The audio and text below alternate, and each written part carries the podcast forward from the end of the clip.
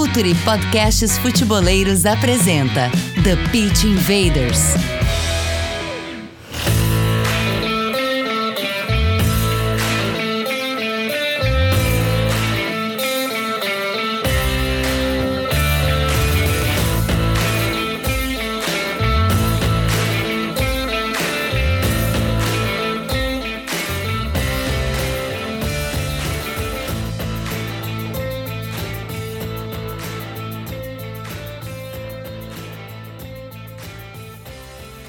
Olá, futeboleiros! Olá, futeboleiras! Futuri Podcasts apresenta The Pitch Invaders, episódio 302. Sempre falando de maneira profunda e séria sobre o jogo. Já temos uma história por aqui. Estamos aqui para a Futuri Pro, o braço de inteligência de mercado profissional para clubes e agentes do Futuri. E Futilink, ferramenta de gestão do departamento de mercado do Futuri. Todos os jogadores do futebol do Brasil, todos masculinos, todos femininos, monitoramento, processos de análise, contratação e dispensa, time sombra, dados de todos os campeonatos de base. Isso é incrível porque são dados de todos os campeonatos de base, todos, todos do Brasil, desde os sub-12, estão todos lá, todos os campeonatos federados e mais alguns uh, amistosos. Níveis de licença diferenciados para analistas e caras de gerenciamento, transparência, segurança, sigilo, controle ainda potencialize a venda dos seus atletas com o nosso mercado de transferências online. Já tem jogador listado lá no mercado, seu clube conectado com o mundo. Futilink, o futuro esportivo e financeiro do seu clube passa por aqui. Mande e-mail para contato.futre.com.br. Futilink, tecnologia brasileira a serviço da eficiência esportiva e financeira do seu clube. E, claro, também o nosso patrocinador master para todos os vídeos aqui do Futre, o AnxosBet, a maior casa de apostas do mundo. Meu nome é Eduardo Dias, você já sabe, e estamos lá em mais uma invasão futeboleira. Dali, Gabriel, seja bem-vindo de volta.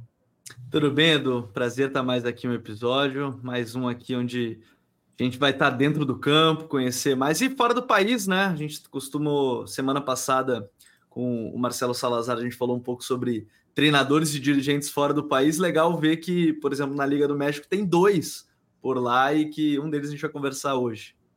É, e aquele tipo de episódio que a gente gosta muito, episódios skin the game, de quem arrisca a própria pele na arena. E hoje conosco, Gustavo Leal, atualmente treinando o Atlético de São Luís do México. Seja bem-vindo ao Futre, seja bem-vindo ao TPI, Gustavo. Obrigado, obrigado, Eduardo, obrigado, Gabriel, pelo convite. Estava é, bastante ansioso de bater esse papo com vocês, acompanho o trabalho já tem um tempinho e com certeza vai ser um bate-papo muito legal.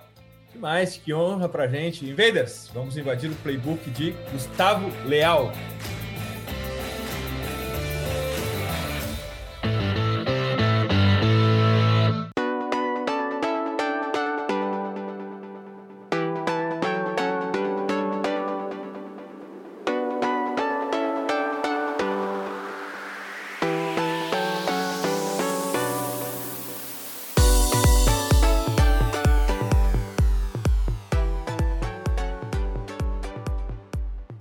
Aqui, Gustavo, a gente sempre começa a nossa conversa com contexto, contexto, contexto. É um ponto que a gente acha que é absolutamente desprezado na análise do futebol e que é determinante para qualquer reflexão que a gente vai fazer sobre um trabalho de um, de um profissional.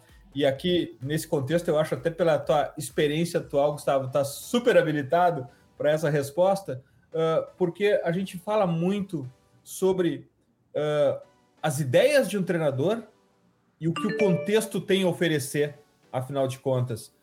Uh, a geografia, o país, uh, a cultura, a força mais poderosa do futebol, afinal de contas, e também o material humano, a característica dos jogadores. O que, que prevalece, Gustavo? O contexto ou a ideia do treinador? Como se lida com isso? Eu acho que é um excelente ponto de partida para a gente começar o nosso bate-papo é, porque realmente são coisas que têm que ser muito levadas em consideração. É, eu ainda colocaria mais uma questão em relação a isso do contexto também, que é o tipo de trabalho que você vai fazer. O Eduardo Barroca costuma é, nomear muito bem isso, que ele chama de trabalho de continuidade ou um trabalho de ruptura. É um trabalho de ruptura é quando você é contratado para mudar tudo que vinha sendo feito, porque os resultados não estavam bons, porque às vezes mudou o time inteiro, foi vendido quatro, cinco jogadores importantes para aquela ideia, então tem que trazer outra ideia é, para aquela equipe, ou um trabalho de continuidade, é, que é, por exemplo, o que eu estou fazendo hoje nesse momento, é, dando continuidade ao, ao, trabalho que o André Jardini vinha fazendo, estava com ele como auxiliar, agora como treinador. Então, eu acho muito importante ter essa, ter essa leitura do contexto, saber que caminho você vai. É, às vezes você tenta fazer um trabalho de ruptura num momento que era para um trabalho de continuidade e pode te custar caro, por, principalmente se a ideia anterior era uma ideia muito forte e, e muito distinta da sua. Então, eu pessoalmente tenho a minha ideia. A minha ideia ela é muito ajustável, é, mas até certo ponto, porque existem coisas que são princípios meus que se eu deixar, se eu abrir mão deles, eu deixo de ser o Gustavo Leal. E aí, de, repente, é até melhor que venha um outro treinador. É, por exemplo, eu sou um, um, treinador que gosto que as minhas equipes sejam agressivas. Então, ter uma equipe passiva me incomoda. É, por mais que a gente é, chegue a uma conclusão de que, ah, para esse jogo a gente tem que ter uma postura mais passiva. Eu não consigo. Dá ali 15, 20 minutos. Eu lembro de quando eu era treinador na base, às vezes conseguiu me convencer de que esse jogo é um jogo para a gente esperar um pouquinho. Aí tá bom, eu treinava, esperar uma semaninha, né? Chegava no jogo com 15, 20 minutos, eu já estava mandando subir, eu já estava mandando apertar, porque é uma coisa que vai contra a minha essência, sabe? Então, na verdade, eu nem sei fazer o que vai é, contra a minha, a minha essência. Mas dentro dessas questões de características mais fortes, de essência sua como treinador, obviamente, é, para mim, existe uma certa maleabilidade onde você é, possa mudar alguma coisa, variar alguma coisa. Eu acho que isso passa muito também pela formação que você usa, né? Para mim são coisas distintas, a ideia que você tem de jogo, para o sistema que você está usando. É, isso vai depender muito dos jogadores que você tem, da fase que os jogadores estão vivendo naquele momento, do, do grupo que você tem. Então, eu sempre. É, não é uma resposta, eu acho que tão exata, sabe? Não é uma coisa tão é, receita de bolo, mas é isso, é até onde eu posso abrir mão, que eu não vou deixar de ser o Gustavo Leal, e até onde também me, me chamaram para que eu fizesse o que normalmente eu estou acostumado a fazer, sabe? Então, é, eu acho que é mais isso. A minha ideia, eu não, não costumo abrir muito mão dela, até porque eu acho que me afasta da, da minha essência, me afasta do que eu sou, mas obviamente podendo ter uma maleabilidade em relação a sistemas, em relação a alguma, algum outro ponto específico de determinado trabalho. E aí, começando por essa parte de cultura, até, Gustavo, porque a, a Liga Mexicana a gente estava mais acostumado, talvez aqui no Brasil, a acompanhar justamente no período que os mexicanos estavam disputando Libertadores junto com os brasileiros, era mais fácil de ver. Não que hoje seja difícil, porque qualquer canal está passando jogo de tudo quanto é canto, em todo lugar. Mas é, em termos de, de cultura de jogo, a gente vê uma cultura talvez diferente do que o brasileiro está acostumado a ver futebol, e aí vai muito dessa adaptação que você está falando, desse contexto. Como é que você vê hoje a Liga Mexicana em termos de adaptação para você, de cultura de jogo, de coisas que você foi percebendo que ah, o, o público aqui prefere isso, se eu não faço isso, talvez eles já fiquem mais assim, porque vai do torcedor em si, da cultura do país. O que, que você foi percebendo enquanto esteve, é, seja no momento que você estava como auxiliar do Jardim, mas hoje também como treinador do próprio São Luís? É, eu vou responder, mas claro que vai estar muito contaminada pelo Atlético de São Luís. Talvez essa uhum. análise que eu É, mas essa cultura é, é, realmente isso para entender essa cultura até do, do próprio time mesmo em si, sim, porque dos clubes mesmo muda, né? Sim, sim. É, eu vejo a Liga Mexicana uma liga muito boa, muito forte, com jogadores de nível muito alto, é, alguns grandes jogadores que, que talvez o torcedor brasileiro é, conheça também, como o Gignac, o francês, o Rodrigo Dourado, que está no, tá no Tigres, né, o Gignac, o Rodrigo Dourado, anos de Inter, é, é o nosso volante aqui. É, existem é, alguns jogadores, o Samir, zagueiro, zagueiro do Tigres também, então, existem muito bons jogadores que, que jogam aqui, aqui nessa liga. A última das últimas grandes contratações que fizeram foi a do Dani Alves para o Pumas. Então, é, existem jogadores de um nível muito alto que jogaram recentemente, que continuam jogando aqui na liga. Ela é uma liga que, te, que tem um calendário um pouco mais confortável do que o calendário brasileiro. É raro a gente ter sequências. A gente acabou de passar agora uma sequência de quatro jogos em 16 dias. Mas isso é muito raro de acontecer. Aconteceu, acontece ou porque tem Copa do Mundo e aí aperta o calendário, ou nesse caso, esse ano específico, é, criaram uma nova competição chamada Leagues Cup, que são todos os uhum. times da Liga MX, mas todos os times da MLS, então acabou apertando um pouquinho, mas apertou esses dias, data FIFA a gente não tem jogo, a data FIFA é respeitada. É, então agora a gente volta a ter jogo uma vez por semana, isso te permite trabalhar um pouco melhor. Eu acho que isso permite o campeonato ser um pouco mais intenso, porque às vezes, talvez alguns jogos no Brasil, o nível de intensidade possa, pode, possa cair pelo número de jogos, pela, pelo desgaste de viagem, sabe, pelas questões geográficas. Aqui o país é, é obviamente menor geograficamente que o Brasil, e as distâncias estão mais curtas entre as equipes, sabe? Você não tem nenhuma viagem é, Grêmio Fortaleza, por exemplo, são todas viagens mais, mais próximas, isso te possibilita ser um pouco mais intenso.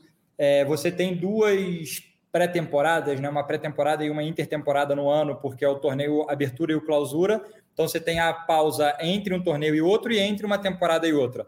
Isso também te possibilita trabalhar, fortalecer a, a sua ideia e o Campeonato Mexicano é um campeonato que é um pouco louco em um aspecto, que é o número de gols que saem nos minutos finais. É muito gol que sai nos minutos finais. Muito, muito, muito. É, às vezes é uma virada, tá 1 a 0 o gol é 89 ao 93 e 2 a 1 sabe? É, é muito comum acontecer gol nos minutos finais. Então, é um. E às vezes, não só esse tipo de jogo, 1 a 0 e vira para 2 a 1 Às vezes, um 3 a 0 acaba 3 a 3 nos 10 minutos finais, sabe? Então, é, são jogos que você realmente tem que jogar os 100 minutos que estão aí.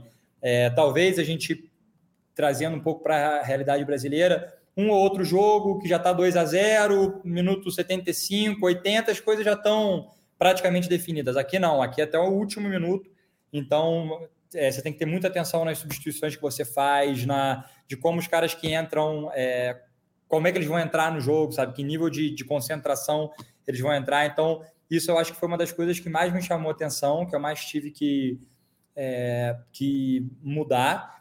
E um outro ponto é que aqui a gente hoje são permitidos nove jogadores estrangeiros por equipe e podendo ter sete em campo ao mesmo tempo. Então, é, você acaba tendo uma diferença cultural não só é, minha de estar aqui, né, de cultura brasileira para cá, mas também dentro do próprio grupo, porque hoje eu tenho jogador é, argentino, alemão, tenho jogador francês, tenho jogador venezuelano, tenho jogador uruguaio, tenho jogador brasileiro, tenho jogador mexicano. Então, também saber manejar essas, essas questões é, é um desafio novo, mas que eu tenho gostado muito, particularmente. É, é uma baita experiência que eu acho que tá, tem me acrescentado muito.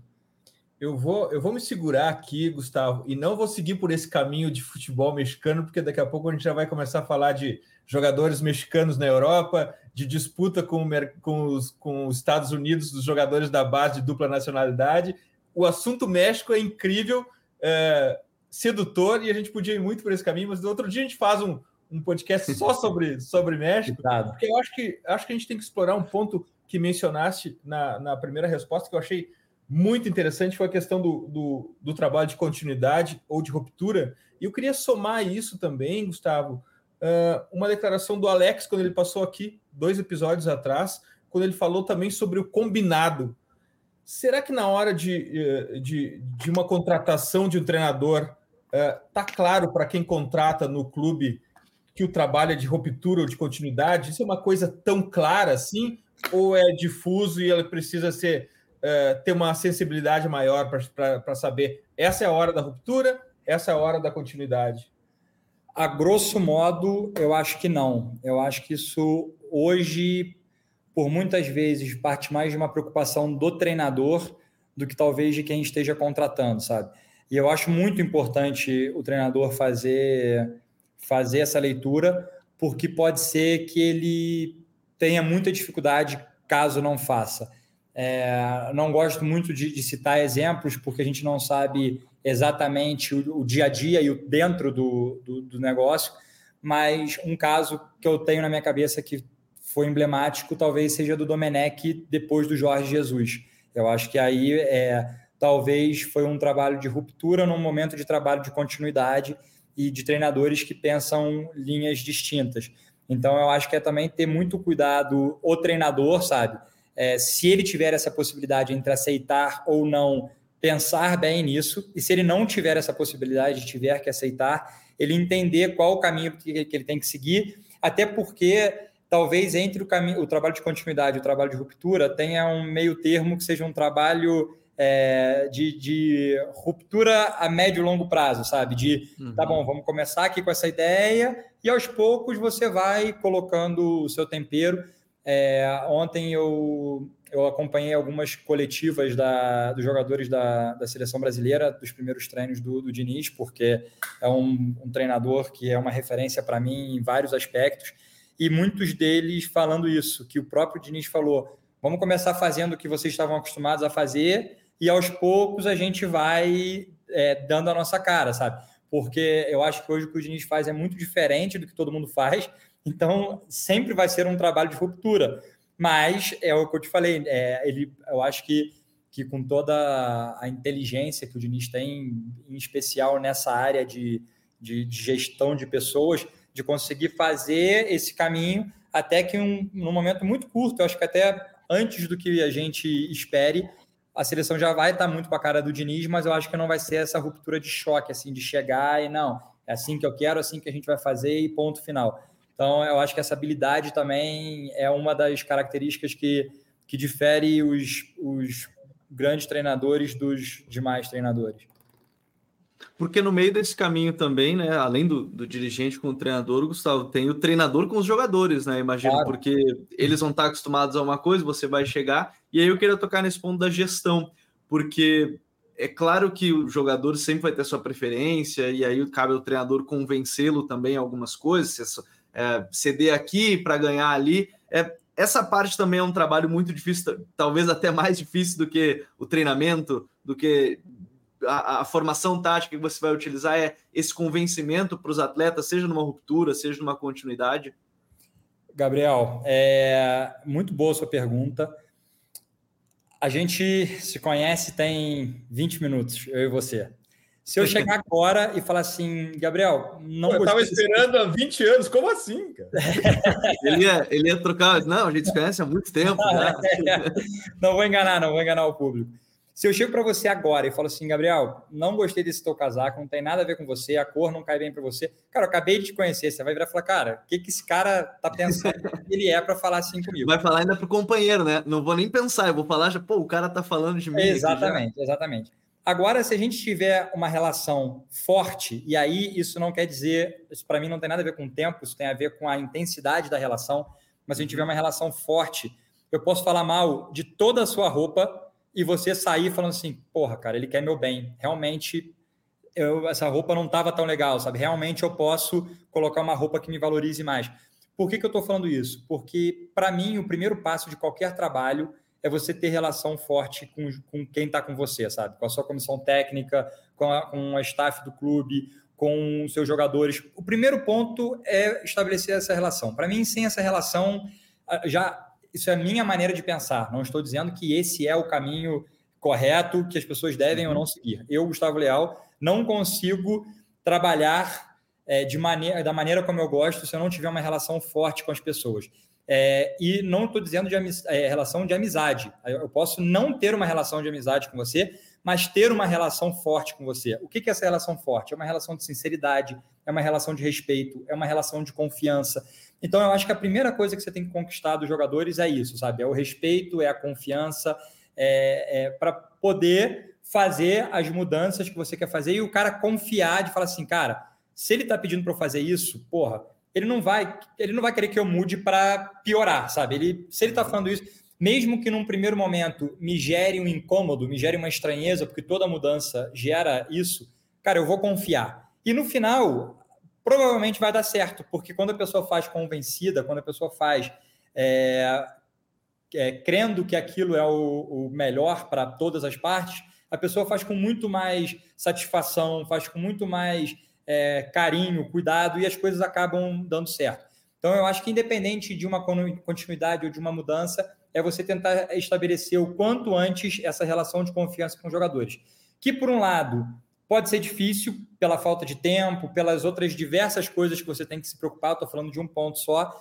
Mas, por outro lado, eu particularmente não acho tão difícil, porque, para mim, o jogador de futebol, em geral, ele é carente de sinceridade porque muitas das vezes ele sai de casa muito cedo, começa. Normalmente ele é o melhor, melhor da turma dele, então ele é o popular da escola, é, te dá benefícios estar perto dele, ser amigo dele, nem que seja para ganhar no, no Intersalas ali, mas te dá benefícios. Então você já começa a se aproximar dele, aí depois ele vai pô, jogar num time da cidade e legal, e ganha uma popularidade, depois ele começa a ganhar muito dinheiro, mais dinheiro do que as pessoas é, da idade dele naquela, naquela média. Então, ele sempre é, está destacado por algum momento e ele gera benefícios para as pessoas que estão ao redor dele. Então, muitas das vezes, as pessoas que estão ao redor não querem falar sinceridade porque não querem perder o parça, porque não querem perder a festa, porque não querem perder a vantagem, porque não querem. E, e às vezes, cara, o jogador ele percebe quando as coisas não estão boas, sabe? Ele percebe quando ele joga mal. E quando ele joga mal, ele não quer o tapinha nas costas do tipo, pô, muito bem. Não, não, cara, ele quer que você chegue para ele e fala, Gabriel, Eduardo, cara, vocês foram mal esse jogo por isso, isso, isso, isso, isso, isso, mas a gente pode melhorar nisso. E amanhã eu já vou começar a trabalhar, sabe? Então, é, eu vejo que muitas das vezes os jogadores são, são carentes dessa sinceridade, são carentes desse, desse contraponto que todos nós precisamos em algum momento da, da nossa vida, sabe? Uns mais, outros menos. Então, eu acho que, que indo por esse caminho, você sempre consegue estabelecer relações rápidas e profundas, sabe? E a partir daí te facilita muito o trabalho. Gustavo, eu estou super ansioso para entrar em campo aqui, mas essa, esse, esse assunto, esse tema do, do relacionamento, eu achei muito bacana. E, e tem mais um tempero, tem mais uma camada para a gente colocar aqui, que o fato de que tu eras assistente do Jardim.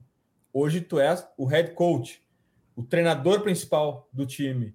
Uh, só que esse relacionamento também é um pouco diferente com os jogadores, não? Será que eles não ficam um pouco mais receosos em se abrir com o treinador e com o assistente? Eles sentem que tem mais uh, abertura, mais parceiro, pode até reclamar do treinador, ah, ou então o assistente chegar, ó, o treinador aí ele tá, tá querendo que tu faça de uma maneira diferente.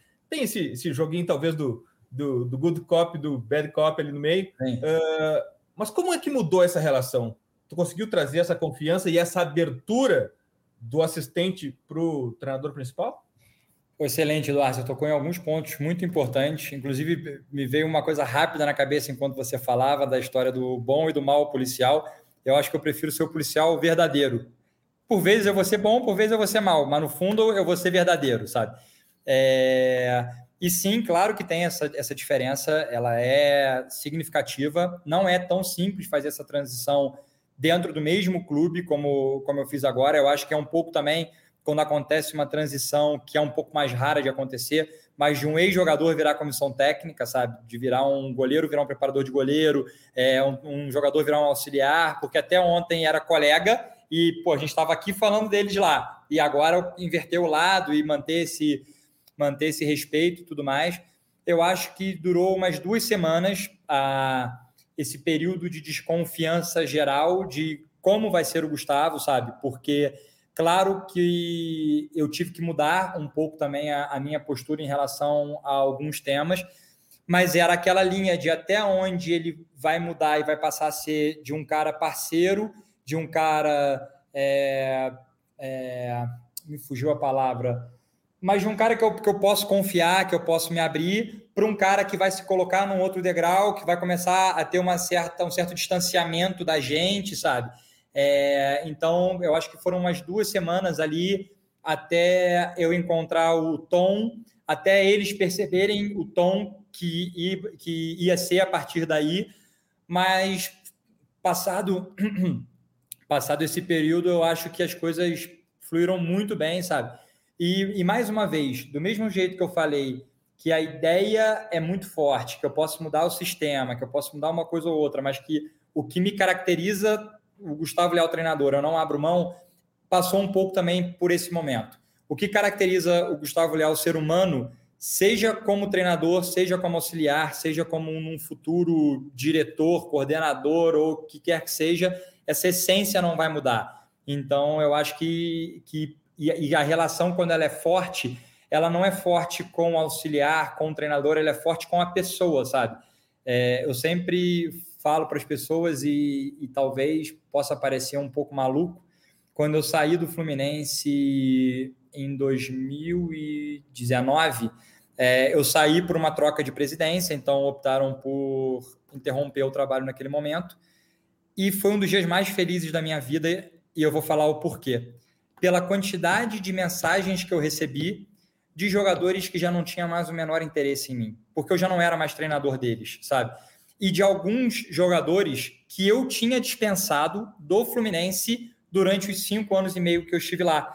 Porque justamente por eu construir essas relações fortes, eu gostava de eu dar a notícia de que o jogador ia ser dispensado. Porque esse menino trabalhou comigo, esse menino se dedicou comigo, esse menino riu comigo, ele chorou comigo, ele fez um monte de coisa e na hora de receber uma notícia que com certeza é uma notícia que, que marca a vida dele, aí eu peço para outro dar essa notícia? Não, eu vou dar essa notícia. E aí às vezes as pessoas falavam, tá, e se um dia o menino te xingar? Cara, eu não posso controlar o comportamento dele em relação a mim, eu posso controlar o meu em relação a ele.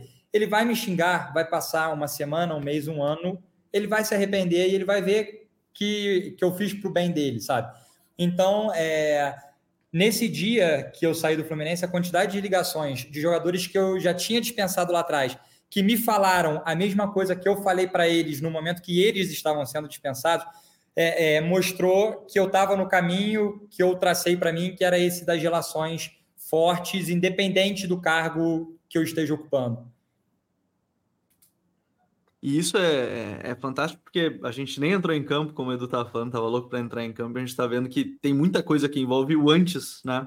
E, e eu acho que o Gustavo trouxe uma, um, um, belíssimo entorno antes a gente entender esse contexto e, e, entender essa parte humana dele. Mas aí eu vou querer entrar na parte da essência do Gustavo, já que você falou, Gustavo, que, por exemplo, as suas equipes têm que ser agressivas.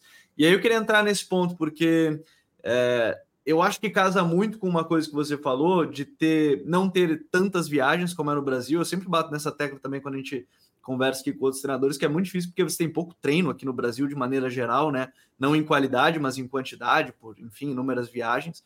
É, mas ter essa equipe agressiva não necessariamente é mais fácil, é mais difícil por ter mais ou menos viagens, mas é, fazer esses estímulos dos jogadores, eles serem estimulados a pressionar, a estarem inquietos dentro de campo, seja quando está marcando lá em cima, está marcando um bloco médio, mas ser agressivo. É, vamos começar por essa parte que você falou já é, em algum momento, que é a sua essência também do time ser agressivo, que você vê como um ponto-chave para o seu jogo, por exemplo, Gustavo?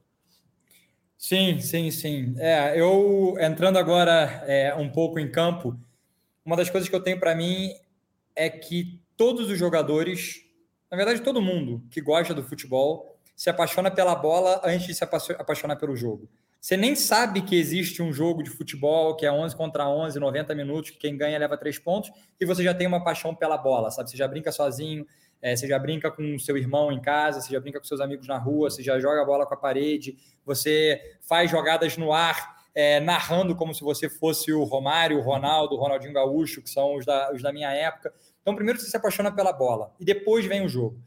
Então, para mim, é, eu acho muito chato você fazer uma coisa na sua vida que você não gosta, sabe? É, é o que eu trago para mim. E com certeza, todos os jogadores, quando escolheram ou foram escolhidos serem jogadores de futebol, porque às vezes não escolhem quando vêm, já, já estão inseridos no processo, foi por uma paixão muito grande pela bola, pela paixão muito grande pelo futebol.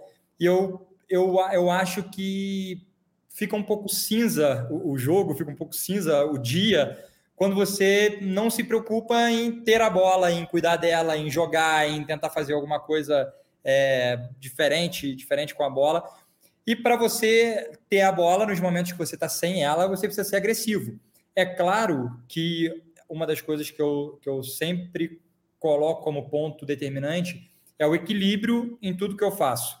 É, se você trabalha demais, não adianta. É, é bom você trabalhar até um certo ponto, traz resultado. A partir dali já vai te gerar estafa, já vai te gerar é, outras questões.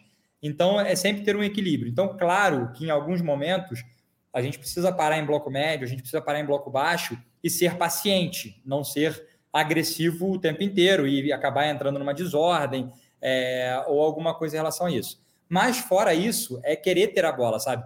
Eu sempre falo com, com os meus jogadores e em vários momentos a gente já conseguiu fazer isso.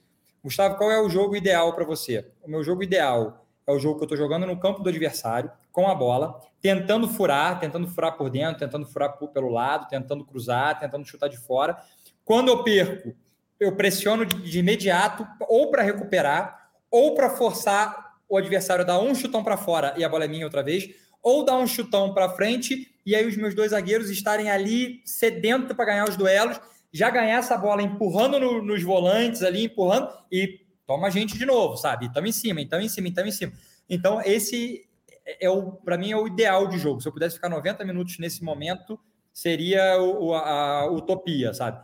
E então a gente tenta estar muitas vezes nesse, nesse momento aí, para isso a gente precisa ser agressivo, mas claro que em outros momentos que também tem o adversário, tem a qualidade do adversário, e eles conseguem, por mérito deles, nos empurrar para um bloco baixo para um bloco médio, aí são momentos onde a gente vai ser um pouco mais paciente, mas mesmo assim, é, ainda assim, muito intenso e, e, com um olhar muito atento com isso na cabeça de que eu quero ter a bola a qualquer momento. Então, eu estou num bloco médio, pode parecer que eu estou ali mais passivo, mas todos os meus jogadores estão muito atentos a, no momento que os caras tentam entrar esse passe entre os meus dois volantes ou entre o meu volante e o meu ponta, a gente já está é, ansioso para recuperar essa bola e, e, e, fazer o gol. Esse último jogo contra o Atlas, a gente faz um gol no minuto 4, um gol do Léo Bonatini, que é um brasileiro, que é exatamente assim. A gente está numa, numa, num bloco alto, mas não pressionante, sabe? Parece que a gente está meio morto, daqui a pouco o goleiro tenta achar um passe no volante, o Bonatini é, é rouba e faz esse passe por cobertura. E se você volta e olha de novo a imagem, a gente estava pressionando no 1-3-2. O Bonatini é esse jogador daqui da pressão que consegue recuperar a bola. Mas o meu volante, que é o do meio, da, da linha de três, também já tinha ido para pressionar. E o meu extremo, que está desse lado aqui, é porque aqui a gente fica espelhado, né? Ele aqui, ele também já fecha. Então, se você assiste a mesma jogada, botando o olho uma hora no, no meu 9, uma hora no meu volante, uma hora no meu ponta, você vê que a gente tinha três possibilidades de roubar a bola na mesma jogada, no momento que parecia que a gente estava meio morto ali, mais passivo, sabe? Mas a gente está sempre atento, fechando os, os espaços mais importantes, para na hora que eles tentarem jogar ali, a bola ser nossa outra vez. Gustavo, como é que tu configura teu ataque? Eu vou te dizer mais além disso, mais até idealista do que necessariamente na experiência com, com o Atlético. Como é, qual é a tua, tua configuração ideal de ataque? Já vi que tu usa um extrema, uh, esse extrema vai ao fundo, corta para dentro. Esse esse 9 é um 9 fixo, é um 9 que volta para construir alguma jogada, para gerar jogo, e a outra e o outro lado é com lateral, com outro extremo. Como é que tu configura o teu ataque, Gustavo? Então, Eduardo, esse é um ponto que eu sou muito maleável Vai depender. Por exemplo, se eu tenho um lateral profundo e um, extremo que pode jogar por dentro, que tem a facilidade de jogar entre linhas, eu posso espetar o lateral e trazer o meu meia por dentro. Se eu tenho dois laterais que são profundos e dois pontas que podem jogar por dentro, eu posso fazer isso ou eu posso até jogar sem pontas. Eu posso jogar com meias de origem que vão marcar num, por fora num, num bloco médio e na hora de jogar eles se interiorizam, liberam os laterais e de repente quem vai fazer o equilíbrio por trás são os volantes. Então, é, posso jogar com dois nove, se forem dois noves, é, um mais fixo e um mais de mobilidade, ou dois de mobilidade, eu posso jogar assim. Eu posso jogar é, um lado com um extremo aberto, o outro lado com um extremo que vira um segundo atacante. Pra, então, isso é uma coisa que é, no, normalmente eu gosto muito de montar o 2-3-5 ou 2-2-6, dependendo, são as duas variações que eu uso um pouco mais e aí, a, esses cinco e esses seis, eles têm que preencher determinados espaços no campo para não ter uma sobreposição de jogadores. E a par... então, é, pensando nisso, eu vou colocando jogadores de acordo com as características independentes da posição. É, e a partir desse momento também, eles não precisam ficar fixos aí. Eles podem partir desse ponto, mas em algum momento o que está ocupando a janela de um lado pode se somar ao outro para a gente fazer uma vantagem numérica aí de dois jogadores por dentro na mesma janela e de repente liberando é, o ponto oposto ou quem tiver aberto pelo lado oposto para uma situação mais de um para um, sabe? Aí isso eu vou usar muito de acordo com os jogadores que, que a gente tiver na mão.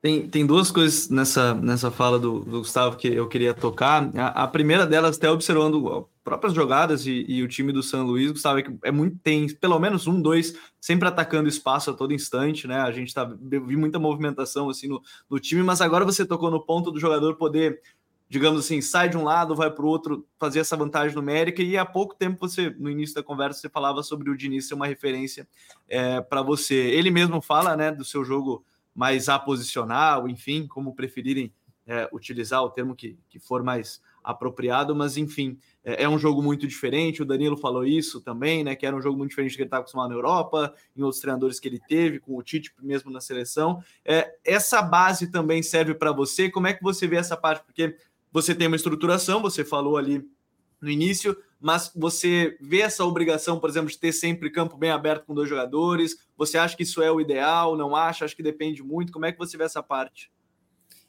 É, hoje o Diniz, em muitos momentos, não tem amplitude do lado oposto, né? Ele, ele é, acumula ali, sobrecarrega um lado do campo, faz um jogo mais, mais associativo.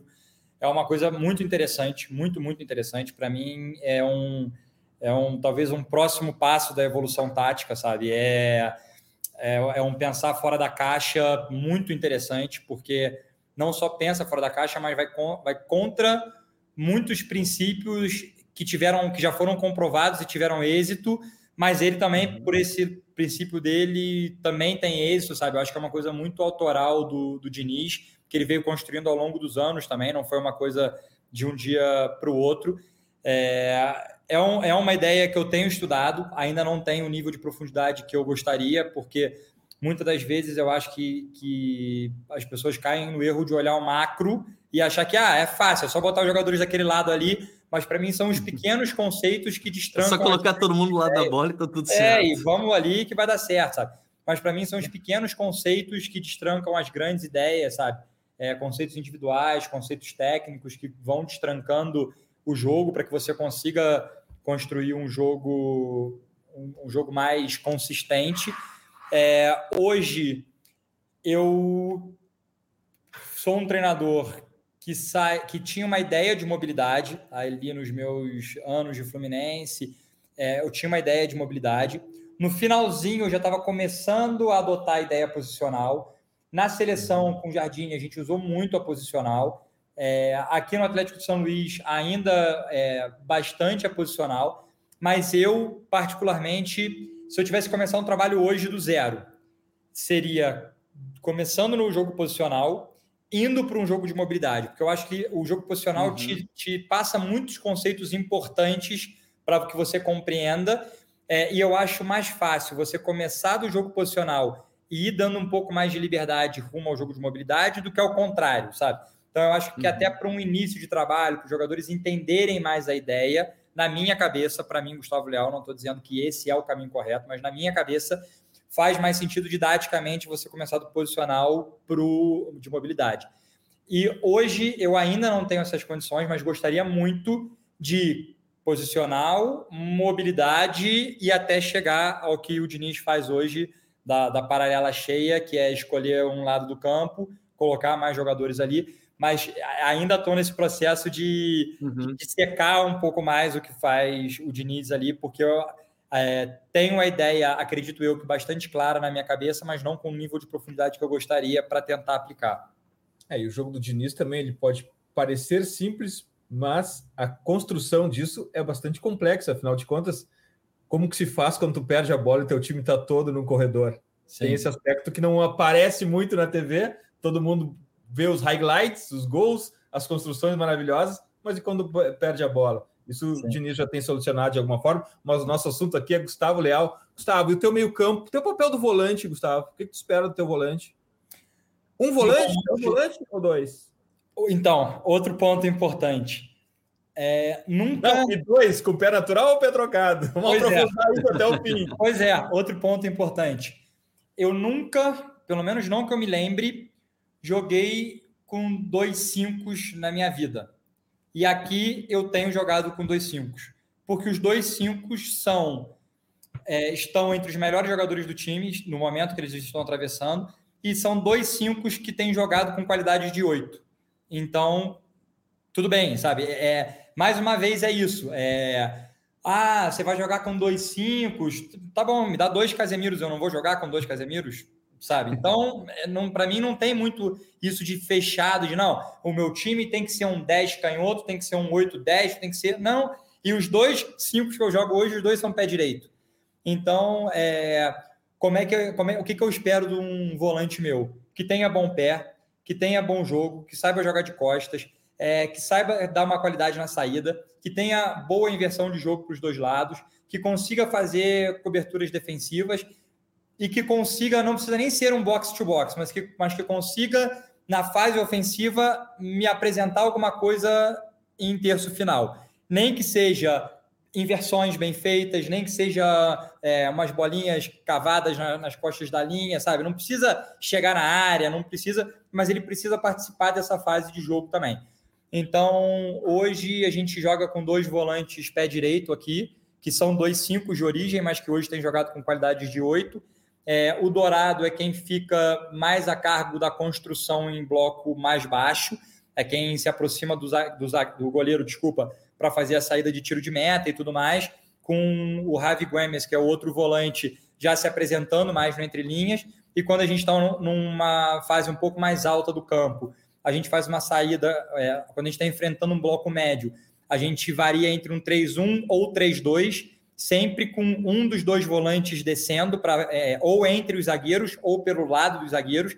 Nesse momento do jogo, eu dou um pouco mais de liberdade para eles, porque muitas das vezes é, o como vai formar esse 3-1 é como o jogo se apresenta, sabe? Às vezes o meu zagueiro saiu fazendo uma condução para dentro e abriu justamente o espaço para o volante descer pelo lado esquerdo ou alguma coisa nesse sentido, então eu dou uma certa liberdade para eles, é, desde que a gente mantenha essa organização do 3-1 ou do 3-2, mas a gente. Mas eu dou essa liberdade para eles.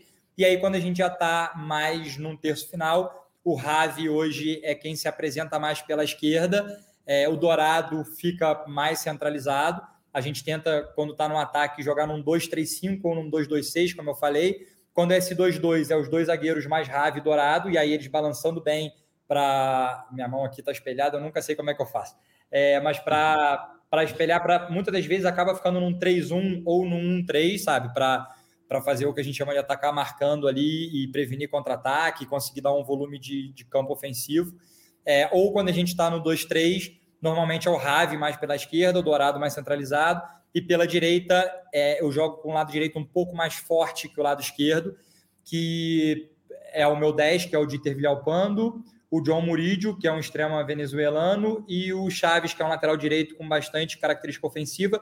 Então eu dou bastante liberdade para que eles três se movimentem por aí, mas ao final, quando a gente está é, tá finalizando o nosso ataque, um desses três tem que ter ficado por trás para formar o 2-3, ou se em algum momento foram os três e ficou, ficou não deu para voltar ninguém, aí o lateral esquerdo que acaba ficando, e aí o Rave centraliza e o Dourado sai um pouco mais para a direita mas isso acontece muito pouco no jogo. Normalmente, se você bate fotos ali, o que você vai ver mais é um 2-3 com o Rave pela esquerda, Dourado centralizado e ali pela direita, é, ou lateral, ou meia, ou ponta, dependendo de como se desenhou a jogada. Agora, ainda nessa, nessa parte do meio-campo, Gustavo, e eu acho importante entender, justamente como você está falando, dependendo dos jogadores que você tem, você vai é, tentar montar uma coisa ou outra, mas hoje talvez, é, não sei se a palavra não seria para ser mais fácil, até porque eu acho que os times eles estão é, tendo dificuldade para construir por dentro, porque os times estão cada vez mais fechados nisso e o jogo acaba em algum momento ficando muito exterior. Mas aí eu até fui conferir, e você falando isso agora, é, eu estava olhando os próprios dados da, da Liga MX e, e aí eu estava olhando o time do, do São Luís, é um dos times que menos faz cruzamentos né, no campeonato. Isso me chamou a atenção. E, e aí, olhando, tem muita jogada por dentro, muito toque por dentro, como você falou, tentar esse passe cavado. É, como trabalhar isso? Porque hoje são espaços curtos, jogador às vezes tem que jogar em dois toques, como disse o Lilo, né? Agora mais recente uma entrevista, se tiver que dar cinco toques, dá cinco toques. Mas como trabalhar isso tudo? Porque hoje o jogo realmente está cada vez mais rápido, cada vez menos toques, é, o jogador está tendo que decidir cada vez mais rápido e a tomada de decisão dele tem que ser cada vez mais ágil e, e às vezes pensando um, dois segundos antes, você já consegue ganhar uma vantagem muito grande. Sim. É, como eu falei antes, que para mim são os mini conceitos que destrava é, o uhum. jogo, né? O que eu vou falar agora está muito batido. Se jogar no YouTube aí, tem 200 vídeos de Guardiola, de Chave, de todo mundo falando. Mas é porque para mim realmente faz muito sentido, que é a questão do tempo e do espaço. Então, por que, que eu estou falando dos mini conceitos? Porque o simples fato de eu te dar o passe no pé, no seu pé predominante, de eu te dar um passe que você consiga jogar de primeira, de eu te dar um passe que é o que a gente chama de passe na vantagem, que é um passe já à frente para que você consiga progredir e não perca tempo.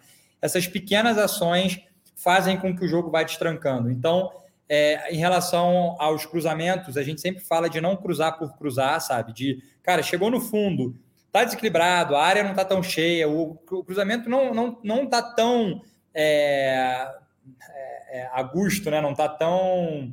Enfim, não tá tão claro para você. Não cruza, cara. Não cruza. Sempre vai ter uma opção por trás.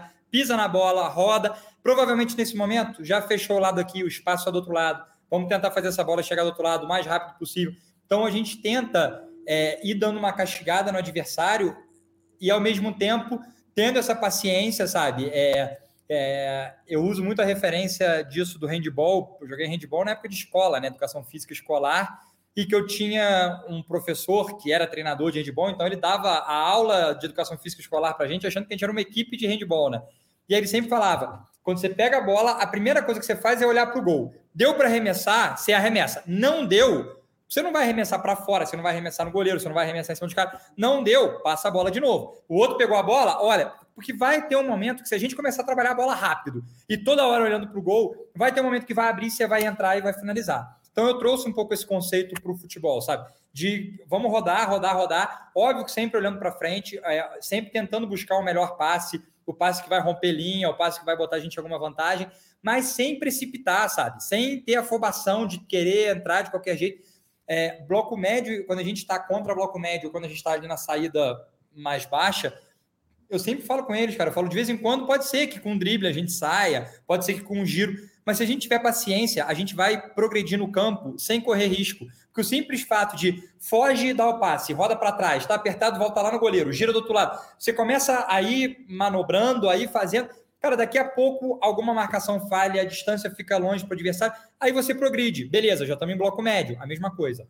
Roda, roda, roda. Provavelmente, normalmente a gente faz essa saída em três, porque o adversário vem com dois para marcar no 4-4-2. Então a gente tem um a mais ali. Cara, paciência, roda, roda, roda. Chega um momento que a gente rodou tanto que o meu zagueiro da direita tem espaço para progredir e já empurrar eles para bloco baixo numa condição simples. Aí beleza, eles estão em bloco baixo, agora de novo. Calma, roda, roda, roda. Claro que se a gente vazar uma pressão e o campo estiver aberto para atacar, vamos atacar. Esse último jogo contra o Pachuca que a gente fez, a gente ganhou de 2 a 0 fora de casa. O Pachuca é um dos times reconhecidos da liga por pressionar muito bem alto. E a gente estava conseguindo, quando saía da pressão, já atacar a última linha deles, e a última linha deles em cima da linha do meio-campo. Só que a gente saía da pressão e já recebia a bola, alguém ali girava e já atacava a última linha. Beleza, progride. Conseguimos vazar e tem campo para progredir, já vamos atacar a última linha.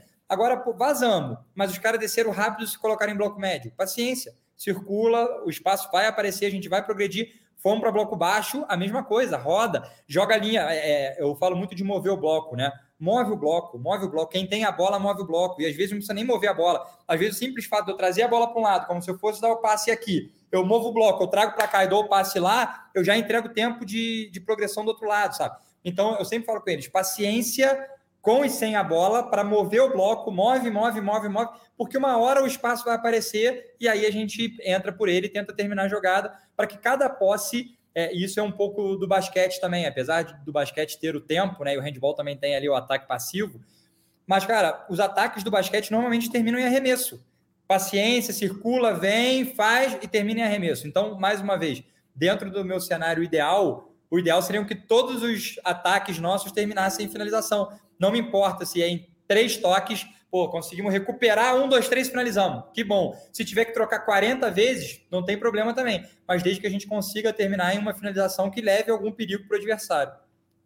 Gustavo falou em linha defensiva do handebol, falou em basquete, destravou uma outra pergunta clássica aqui do TPI, é que se tu assiste outros esportes com um olhar de de, de busca de futebol naqueles outros esportes? Consegue assistir basquete e procurar por futebol? Consegue assistir vôlei e procurar por futebol ali? É, boa pergunta. Eu procuro futebol em tudo, mas eu não tenho costume de assistir outros esportes. É, não, não tenho, não tenho. Na verdade, eu tenho pouquíssimo costume de assistir televisão em geral, sabe? É mais é, os jogos que, que, ou os jogos que eu gosto de assistir, ou jogos que eu preciso assistir por algum motivo. É, fora isso, é, é muito difícil eu assistir televisão em geral. Eu gosto bastante de ler. Eu gosto bastante de ler coisas de não futebol para trazer para o futebol, sabe? É, pra, talvez, inclusive, se forem me perguntar é, livros, eu vou ter muito mais livros de não futebol para indicar do que, do que livros de futebol. É, então, eu tento ver futebol em tudo, mas não vejo os esportes procurando. Isso que eu, que eu falo dos outros esportes é um pouco de vivência da minha juventude, que na época de escola eu gostava de praticar todos os esportes, então é, acabava tendo um conhecimento ou outro de, de todos os esportes e, e algumas referências que eu trago é mais da época que eu, que eu joguei ali de adolescente do que de assistir.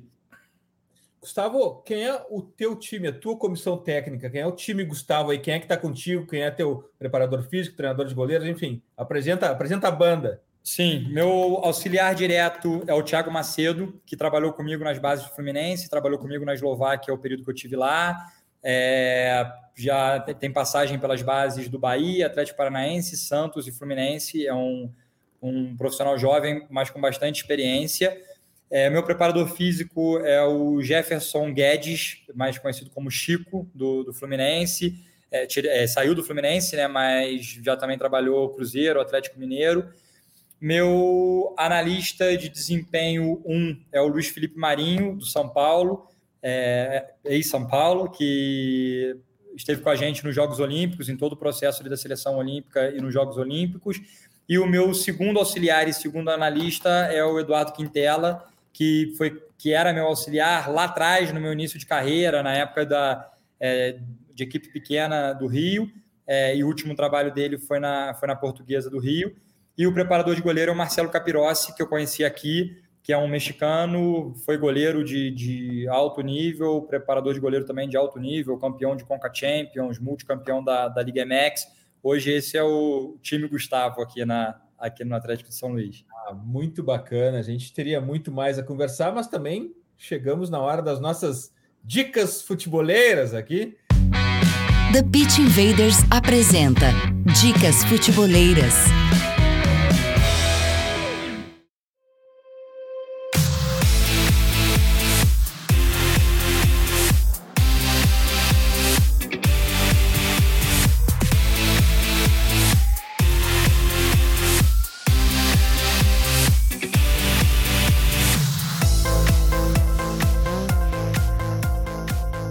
Minha dica futebolera dessa semana envolve dois clássicos. O primeiro clássico é a Panenka. Eu não admito que os nossos invaders aqui não só não conheçam a Panenka, como não sigam ela em todas as redes sociais. Durante a Copa, eu deixei até uma dica futebolera aqui de um diário sobre o torneio, que era uma delícia. Eles têm uma pegada Panenka que é muito bacana. Mas, além da Panenka, outro clássico aqui do TPI é o Monte, né? Soma-se os dois e temos uma entrevista maravilhosa do Monte e uma das partes mais legais dessa entrevista do Monte para Panenka, ele contando sobre uma negociação frustrada para contratar o Bielsa. E, e, um dos highlights dessa entrevista é, é quando o Monte fala que tivemos duas reuniões em Madrid, uma durou 11 horas e a outra durou 10 horas. E ainda ele é, deixa claro nessa entrevista que o que dificultou de verdade a contratação foi o fato que no Sevilha quem escolhe o jogador é o clube. Lá, o treinador é só uma parte do processo de contratação e não é o processo. Monte na Panenka é minha dica futeboleira. Lembrando que o link para todas as dicas futeboleiras estão no post de descrição deste episódio, no futre.com.br. Gabriel, tua dica futeboleira? Pô, eu, eu já tô ficando chato, vão chamar que vão achar que eu sou torcedor do Lakers, Edu, porque é que o Gustavo falou da parte do auxiliar para treinador. E o episódio do domingo, que a gente está gravando, está gravando na outra quarta-feira, que saiu da, da série do Lakers na HBO, mostra justamente o Pat, o Pat Riles, que é um dos principais treinadores da história do basquete, quando ele deixa de ser assistente para virar o treinador, ele chega nessa conversa que ele tem que ser sincerão com todo mundo que tava todo mundo, não, o Petro, nosso amigo, não sei o que, não sei o que, e ele vai lá e tem que dar uma porrada em todo mundo, no, no, no próprio Magic Johnson, enfim, todo, todo o elenco do Lakers naquela época. Então, eu não tenho problema em contar o spoiler de algo que já aconteceu, que todo mundo sabe, mas que na série fica muito bom de assistir. E a minha outra dica é um livro que eu terminei há pouco também, que é o livro do Marcelo Bielsa, que está na editora Grande Área, que é A Virtude da Loucura, que é uma das biografias dele, né? Que, enfim, é um dos caras que também tenho como referência é, quando se fala de futebol. E, e, fica como sugestão aí, além da, da grande área ser uma baita parceira da gente desde o início, tem sempre livros muito bons para quem quer entender sobre o jogo, não só dentro de campo, mas com muitas biografias que nos trazem muitos ensinamentos. Então fica como dica dessa semana também. E sempre lembrando, Gabriel, que estamos vivendo a era Bielsa na Celeste. Desfrutem. Mais um motivo, né? Mais um motivo. Desfrutem, desfrutem. Graças, Gabriel. Até a próxima. Obrigado, Edu. Gustavo, prazerzão ter, ter conversado contigo. Não foi que nem no começo, lá que você falou, a gente se conhece há 20 minutos, mas agora a gente já conhece há 40 um mais agora. uma hora. Agora já faz praticamente uma hora, então grande prazer e que a gente possa bater um papo de novo mais para frente. Gustavo, tua dica futeboleira? Eu vou, vou dar duas também, vou seguir o, o Gabriel. É, a primeira, eu vou dar dica de dois livros, um de futebol e um de não futebol, mas que eu acho que, que dá para a gente trazer. O primeiro de futebol é o livro Os Números do Jogo, do Chris Anderson e do David Selle. É, é um livro que talvez a maior parte dele seja sobre estatística, mas eu acho muito interessante porque a cada capítulo ele fala de um tipo de estatística ou de alguma coisa, e no final ele te leva a não acreditar nas estatísticas que ele mesmo acabou de passar, para você sempre ter esse, esse senso crítico. Então, eu acho bem interessante. E o outro livro que é não futebol, mas é um, um, livro que eu li recentemente, que eu achei bastante interessante, é O Ego é Seu Inimigo, do Ryan Holiday, é um best-seller também, é, que fala muito sobre, sobre o ego, sabe? Como controlar ele, é, tanto para cima quanto para baixo, quais são as armadilhas que ele pode te pregar, e eu acho que, que nesse meio que a gente está, é, é muito importante você ter é o controle não só do seu ego, mas o entendimento do, de todos os egos que, que estão ao seu redor. Então, eu acho que essas duas dicas é, valem a pena de leitura. E terminar agradecendo vocês pelo convite, foi um bate-papo legal, passou rápido, é, e quando, quando quiserem eu estou à disposição. Gustavo, vai ter que voltar primeiro para a gente falar de Liga Mexicana, jogadores mexicanos na Europa e a disputa dos Estados Unidos com o México pelos jogadores de dupla nacionalidade e também vai ter que voltar para a gente falar sobre mentalidade, ego, mentalidade esportiva, são assuntos muito sedutores para nós aqui, e eu fico super contente que, que tu, tu conhece sobre eles também. Gustavo, muitíssimo obrigado, foi uma conversa absolutamente incrível que a gente tem, a gente aprendeu bastante contigo aqui. Vamos seguir pelo teu trabalho, quem sabe a gente volta a conversar aqui daqui a um tempo, vamos seguir por aqui torcendo e admirando teu trabalho, Gustavo. Obrigado, muito obrigado. E quando precisar, estou às ordens. Futeboleiras, futeboleiros, nós somos o Futuri e temos um convite para vocês. Pense o jogo. Abraço e até a próxima invasão, The Pit Invader.